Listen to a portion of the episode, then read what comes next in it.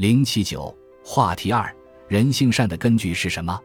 孟子提出人性善的论断之后，必须回答的理论问题是：何以说人性善？这就涉及道德价值的终极依据问题。孔子把道德价值的源头追溯到生而知之的圣人就止步了，可是孟子却不能止步。孟子承认，圣人作为仁德的楷模，对众人发挥着教化的作用，是众人的精神导师。孟子说：“圣人百世之师也，伯夷、柳下惠士也。故闻伯夷之风者，玩夫廉；懦夫有立志。闻柳下惠之风者，伯夫敦。”彼夫宽，愤乎百世之上，百世之下，闻者莫不兴其也。非圣人而能若是乎？而况于亲至之者乎？与众人相比，圣人可以说出乎其类，拔乎其萃。在这里，孟子把圣人与众人视为同类。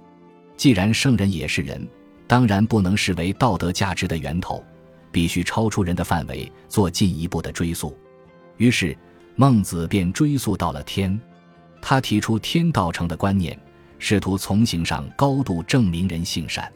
孟子提出性善论，为内在超越找到了内在根据；提出天道成，确立了内在超越的形上之象。在中国哲学中，天是含义复杂的范畴。天的最初含义是指主宰之天，即前哲学时代传统天命观中的天。这时。天就是主宰一切的天神，是人顶礼膜拜的最高权威。天者，颠也。天至高无上，人在天的面前是被动的存在，无自由可言。老子以哲学思辨的方式否定了主宰之天，于是天有了第二种含义：自然之天。老子把道视为宇宙万有的本体，天不再具有至上性，人在天的面前不再是被动的存在。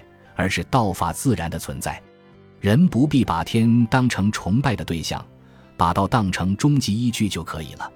在人生实践中，人可以获得对于自然之天的自由。孟子赋予天地三含义，即义理之天。孟子把义理之天视为道德价值的终极依据。义理之天有别于主宰之天，它只是道德价值的担保者，并不是人的一切行为的支配者。它是理性的，不是神性的。义理之天对于人没有强制性，人在义理之天面前是自由的，人可以把握义理之天，进入天人合一的精神境界。义理之天也有别于自然之天，它不是纯粹的客观世界，而是意义的世界、精神的世界、价值的世界，是人可以选择的安身立命之地。对于孟子的性善论来说。义理之天是不可或缺的理论预设，人性善的根据不能到主宰之天中寻找。对于被动的人来说，没有选择的自由，也不必为自己的行为后果负责任，所以也就根本谈不上善。人性善的根据也不能到自然之天中去寻找，因为自然之天在价值上是中立的，既无所谓善，也无所谓恶。对于自然之天。可以做事实判断，却难以做价值判断，因此只能到义理之天中去寻找人性善的根据，把义理之天作为人性善的终极依据。孟子认为，人所具有的仁义忠信等善良的品格，都来自义理之天。仁义忠信，乐善不倦，此天爵也。人，天之尊爵也。义理之天具有仁义等善性。人性善其实来自天性善，在性善这一点上，天人合一。他指出，只要诚心诚意的尽量扩充人生来就有的善心，就可以了解到人的本性，了解到人的纯善的本性，也就是了解到天的本性。这就叫做尽其心者，知其性也；知其性也，则知天矣。从义理知天的角度看，人扮演了双重的角色。一方面，人是义理之天的体现者，拥有天觉的身份；另一方面，人是社会中的成员，拥有人觉的身份。他说：“有天觉者，有人觉者。仁义忠信，乐善不倦，此天爵也；公卿大夫，此人爵共也。古之人修其天爵，而人爵从之；今之人修其天爵，以要人爵。既得人爵而弃其天爵，则祸之甚者也，忠义必亡而已矣。由于人拥有天爵的身份，故而从义理之天获得善的本性。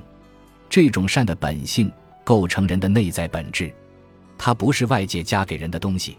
对于现实的人来说，这是自我完善、自我提升，最终达到天人合一境界的内在根据。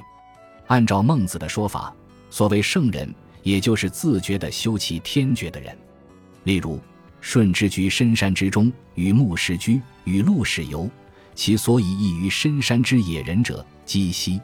及其闻一善言，见一善行，若绝江河，沛然莫之能御也。舜作为一个圣人，他与野人的区别，仅在于达到了对于天爵的自觉，而不是他受到了什么特殊的教育。